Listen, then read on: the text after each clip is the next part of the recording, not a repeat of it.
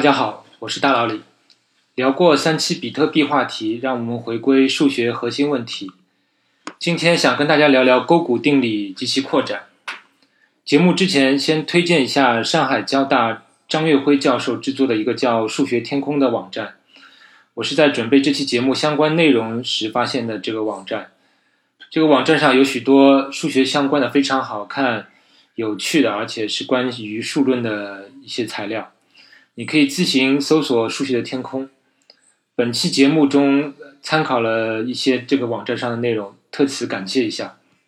说起勾股定理，我认为是中学数学中定理证明最优美的一个。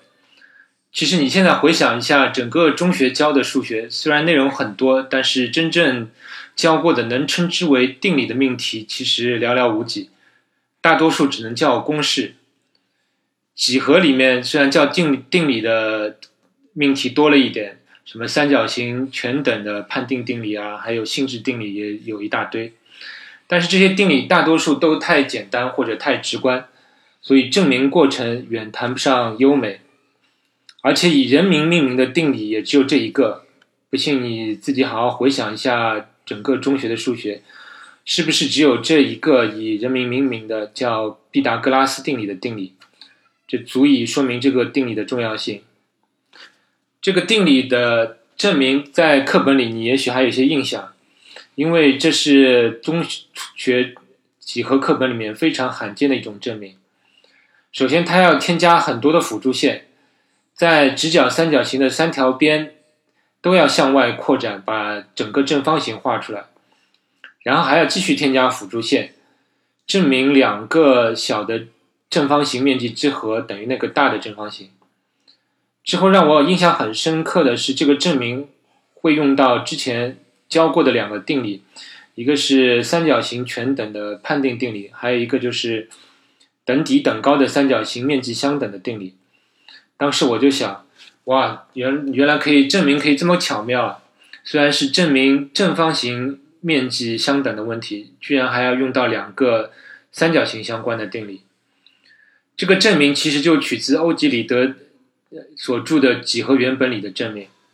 看完这个证明，我知道我这辈子数学水平肯定是比不上欧几里得了，至少是几何方面。但这个定理，欧几里得知道是毕达哥拉斯先证明的，所以他在西方被称为毕达哥拉斯定理。可惜的是，毕达哥拉斯本人的证明没有被留下来。这个勾股定理最有趣的一个事实是，它大概是古今。中外证明次数最多的一个定理了，上百种证明方法是肯定有的，甚至美国第二十二任总统都提供过一个证明。其中公认最简洁的证明来自三国时吴国人赵爽的一个证明，因为他的证明图对称而且简明。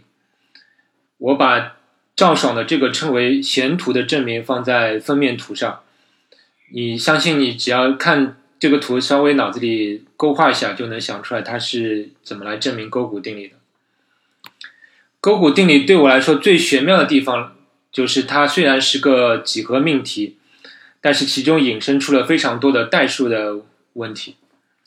首先是勾股数问题，就是哪哪些三整呃三个整数能够构成直角形的三条边的。你肯定记得勾三股四弦五这句口诀。另外一组常见的勾股数就是五十二十三，相信你无数次在数学或者物理考试里碰到过。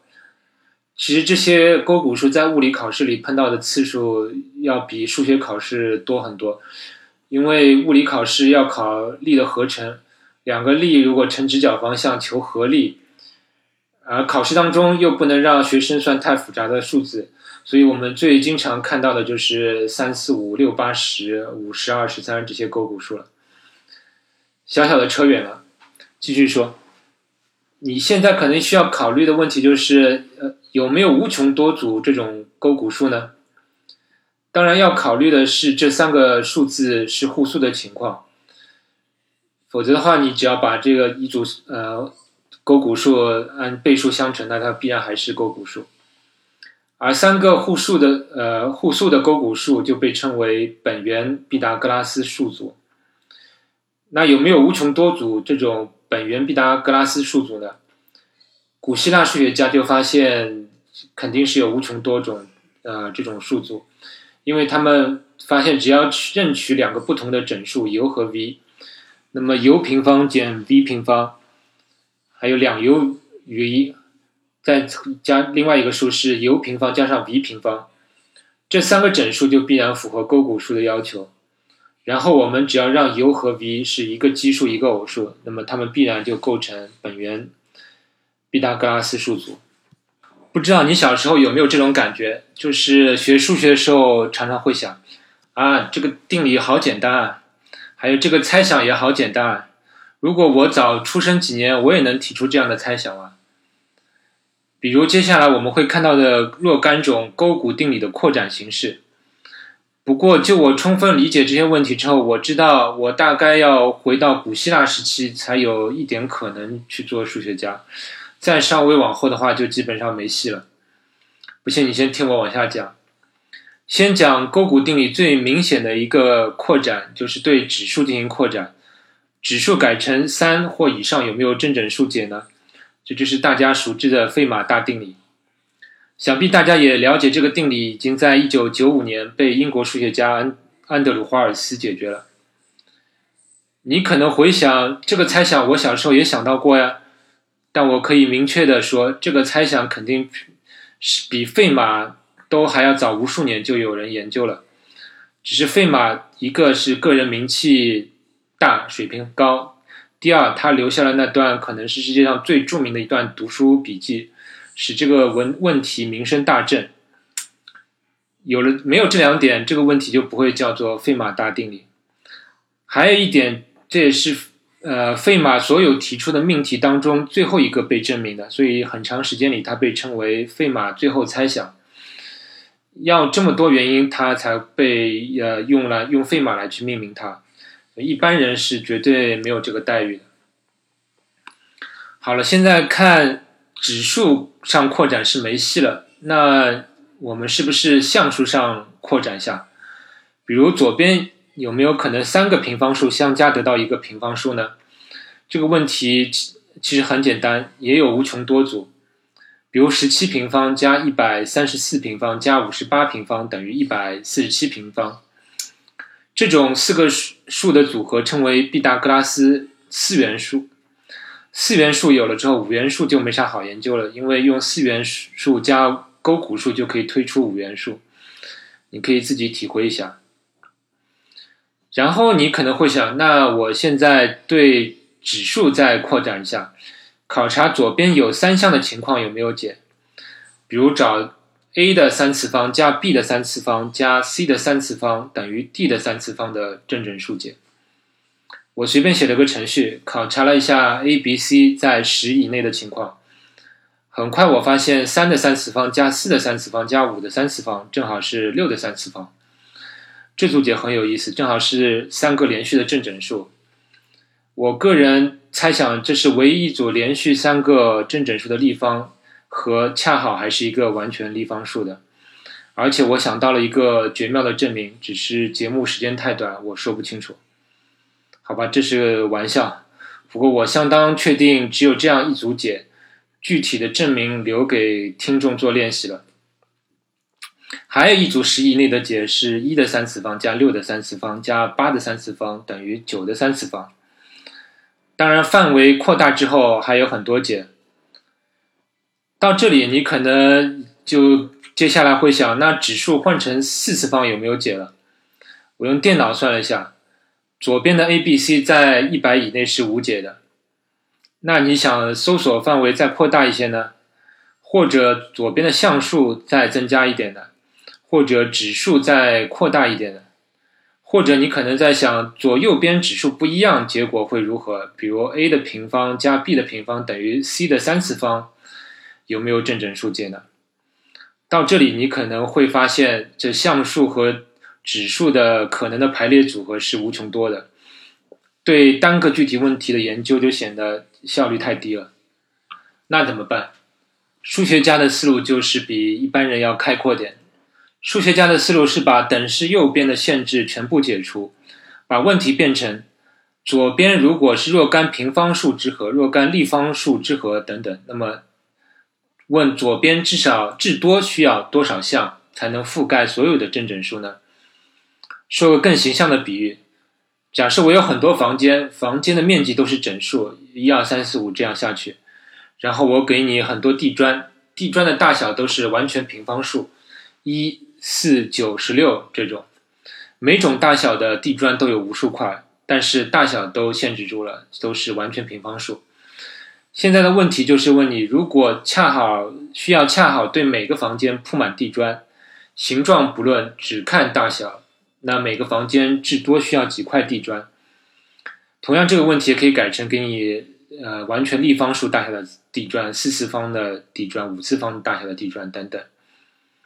研究这类问题就比前面单独考虑每种指数项数的组合效率高了。因为我知道左边最多需要多少项之后，右边就覆盖了所有的自然数。那么右边不管你是完全平方数、立方数，还是一百次方的数都不要紧，因为我都确定有解了。你看数学家的思路是不是很巧妙？想清楚这点之后，那我们还是从完全平方数的地砖来考虑一下。你可以先心算一下，会发现对七这个数，你只能写成四加一加一加一。也就是用到了四个完全平方数了，后面的八你可以写成四加四，九是三的平方，十可以写成九加一。你发现之后再尝试很多数，都发现最多就像七那样，只需要四个平方数之和来表示。于是你做出了这个猜想，就是说所有的自然数都能表示成四个平方数之和。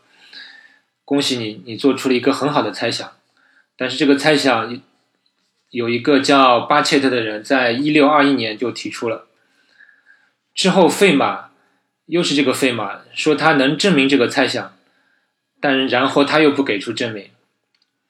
之后又过了大约一百多年，到了一七七零年和一七七三年，才由拉格朗日和欧拉分别独立证明了这个猜想。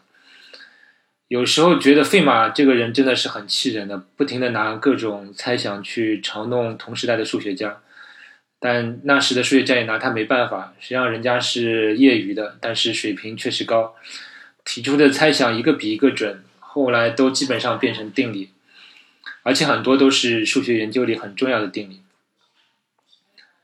那二次方的问题解决了，三次方、四次方怎么样呢？很早就有人尝试过，发现无论取多少次方，似乎都只需要有限的地砖就能铺满整个自然数的房间。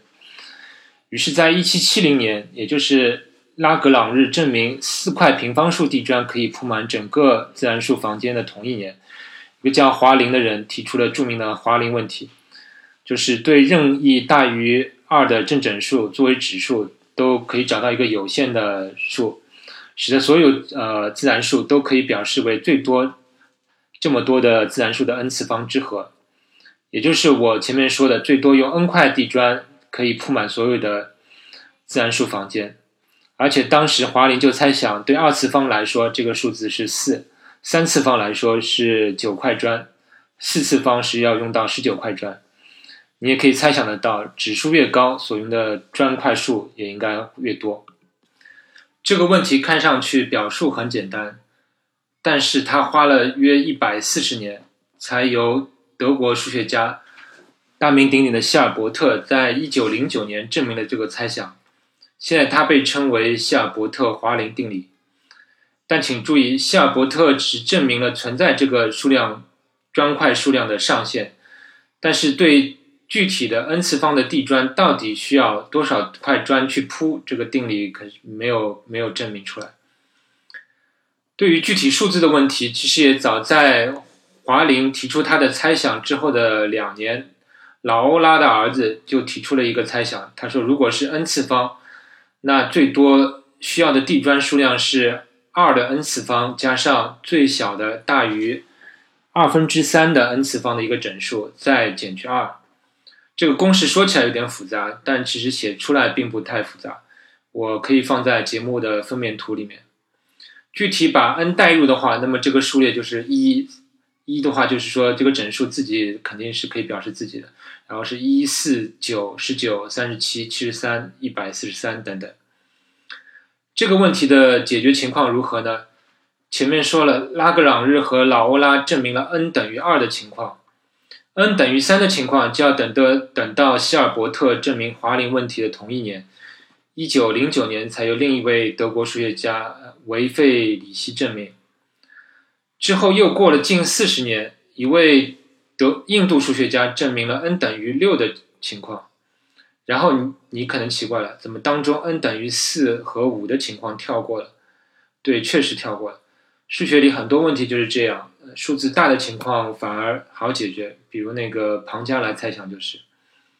回到我们的问题，到一九六四年，我国数学家陈景润证明了 n 等于五的情况。不知道你现在有没有感觉此类问题跟哥德巴赫猜想有点类似呢？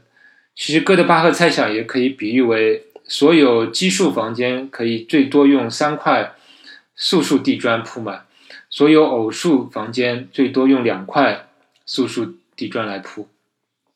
因为这两类问题的相似性，所以你也不奇怪，呃，陈景润也能在哥德巴赫猜想上取得成就。再回到我们的问题，之后到一九八六年，又一位印度数学家总算证明了 n 等于四的情况。这样总算把空隙填满了，也就是证明了 n 最多到六的情况。但是这也是这个问题的最新进展。你也看得出来，这个问题的进展是非常缓慢的，因为数学家还停留在对 n 一个一个去证明的状态。但是我们需要证明无穷个 n 的情况，所以这样的推进速度是非常缓慢的。你也可以看得出它的难度。那我们的问题讨论到这里可以结束了吗？且慢，我们还能扩展问题。比如，我们已经知道四平方数定理，就是任何自然数都可以表示成四个完全平方数之和。那我可以问：如果二 x 平方加二 y 平方加二 z 平方加二 w 平方可以表示所有自然数吗？也就是左边每一项都乘以二会怎么样？自然进一步扩展。就是什么样的 a 乘 x 平方加 b 乘 y 平方加 c 乘 z 平方加 d 乘 w 平方，可以表示所有自然数呢？这样的多项式称称为万有多项式，因为它能表示所有的自然数，所以叫做万有。而只有有限多种 a、b、c、d 的组合可以构成万有多项式。这个原因是比较简单的，留给听众思考。那有限多种到底是有哪哪些种呢？这里就要提到一个印度神童、自学成才的拉玛努金。有些书里翻译他的名字叫拉玛努扬，但不管怎么样，我最近开始做节目的时呃时候，我经常搜在搜集材料的时候能看到他的名字，而且他的故事和成就真的是越看越神奇，因为他经常能写出令一些令人匪夷所思的公式。将来有机会再说他的故事。单说这个万有多项式的问题，拉马努金在一九一六年声称他找出了全部万有多项式的系数组合，一共五五十五种，从一一一一到最后一组一二五十。但他跟费马一样，只是给出结果，但是没有给出证明。这大概就是非科班出身的数学家的一个通病吧。而且他没有给出证明也是可以理解的，因为后来人们发现拉马努金给出的五十五组数字当中有一组一二五五是错误的。各位可以找找看看哪个自然数是不能被 x 平方加二乘 y 平方加五乘 z 平方加五乘 w 平方来表示。你现在实在不想手算，但是有电脑的话，其实还是挺容易用编程来查找这样的结果的。但这一点丝毫不影响我对拉马努金的天赋的敬佩。你想，他一下子就确定了五十四组这样的系数组合，虽然还有一组错误了，但是他就其他的五十四组都是正确的，这是非常厉害的。可惜拉马努金死得早，三十三岁就死了。如果他活久点，不知道还能给我们带来什么样惊人的数学发现。这个万有多项式问题的最终解决，还是要靠我之前那期三人分蛋糕问题中提到过的，叫 John 康威的数学家。他和他的学生最终证明了那五十四组数字是全部万有多项式的系数，而且他证明了只要 a、b、c、d 这组系数能表示整数一到十五的话，那它们就是可以表示所有的自然数。你这样看这个问题是不是就简单多了？这个 John Conway 是当代数学家里的一个牛人，他今年已经八十岁，曾经那个很著名的生命游戏就是他发明的。我相信我以后还会在节目里提到他。现在二次方的万有多项式的结果知道了，那么三次方、四次方的万有多项式有几个？我是没看到资料。我认为这些都还是未解决的问题。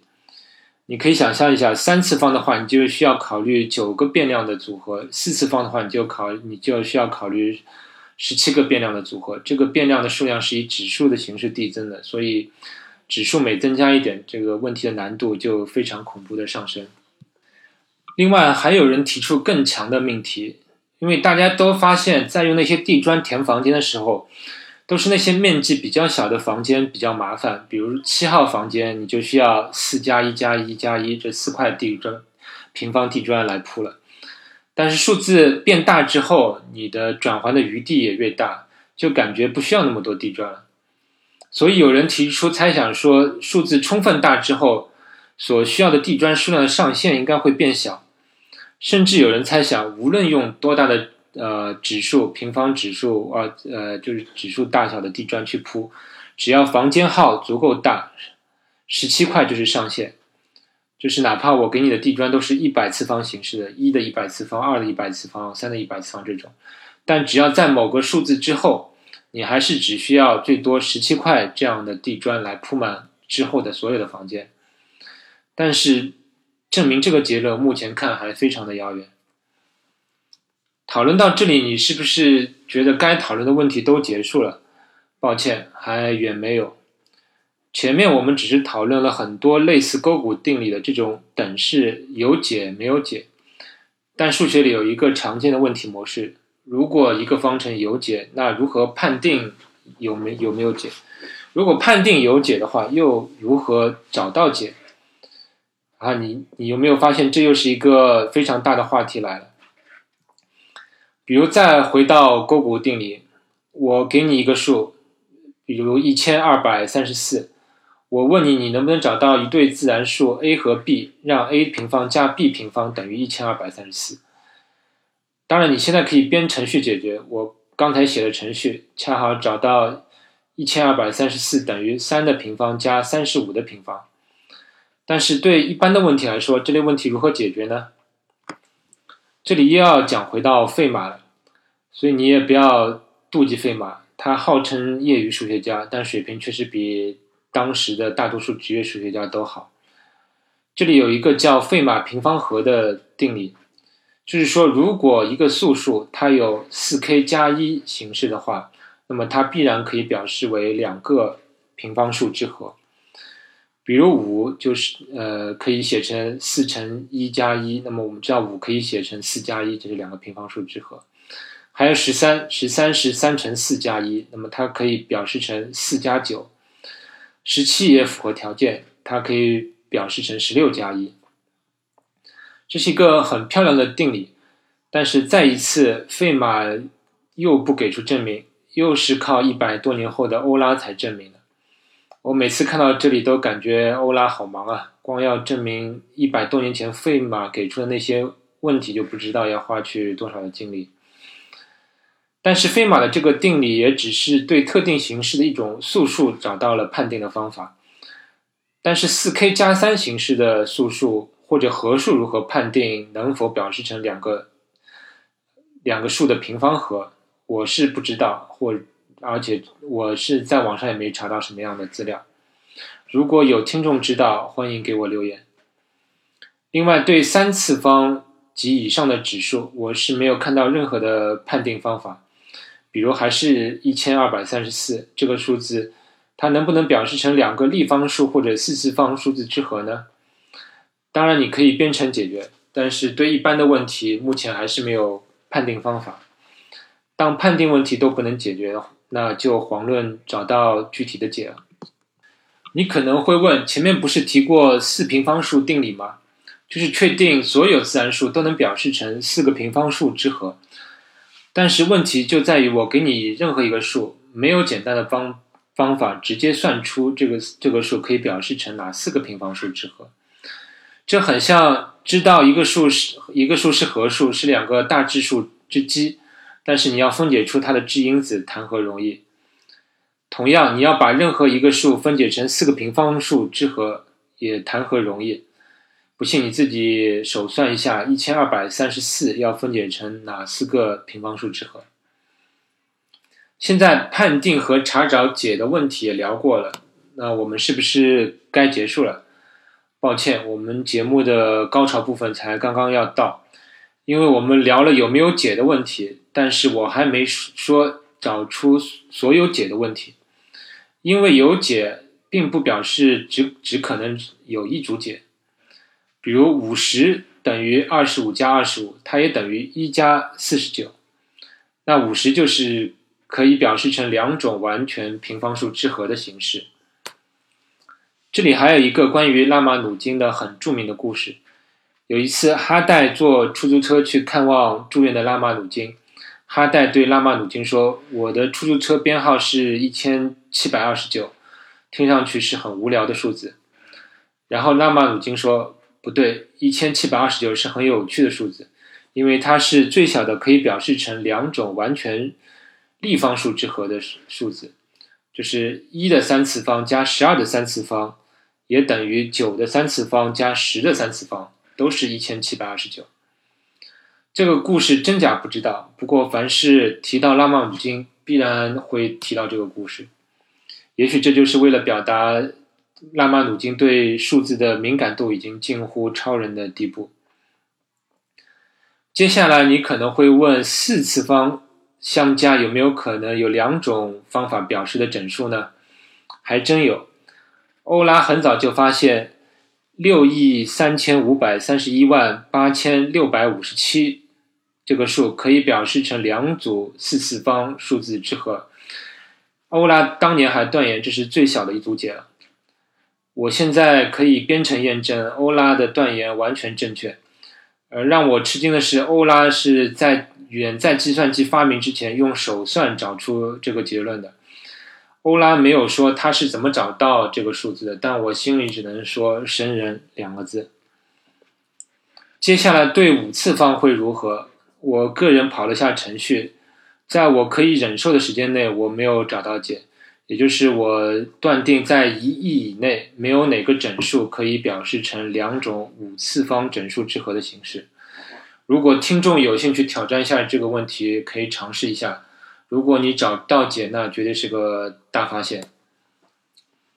呃，讨论到现在可以结束了吗？还是没有？因为有人还有人发现，如果考虑。有三种形式的解呢，比如一九五七年林奇发现一百六十七的三次方加四百三十六的三次方等于二百二十八的三次方加四百二十三的三次方等于二百五十五的三次方加四百十四的三次方。再比如，如果我把项数放宽到放宽到三项的，这又是一个一大类的问题。目前最好的结果是六次方的，就是二十五的六次方加六十二的六次方加一百三十八的六次方，等于八十二的六次方加九十二的六次方加一百三十五的六次方。七次方或以上有没有解呢？我没有查到具体的解，我觉得听众朋友也可以大可挑战一下这个问题。好了，聊到这里，我觉得终节目终于可以结束一下了。我们从勾股定理聊到。聊到了它的无数种形式的扩展，听起来有点晕，但总结起来，它的扩展问题无非这么几种：指数放大，右等式右边条件放宽到所有自然数，问有没有解的问题；等式左边的项数放宽，问有没有解的问题；有没有解的情况下是如何判定的问题；有解的情况下是如何求解的问题。求出一组解之后，问有没有更多组解的问题。怎么样？够简单吧？好吧，实在是太难了，而且其中的未定的问题、待解决的问题是出奇的多。但是我个人觉得这类问题十分的引人入胜，都是小学生能理解，但是却是困扰数学家好几百年的问题。如果各位要研究此类问题，这里面的延伸阅读还是非常多的，比如有关形数的问题，这个形是呃形状的形，比如三角形数、四边形数、五边形数之类的话题，各位可以自行研究。好，今天的节目到这里，下期再见。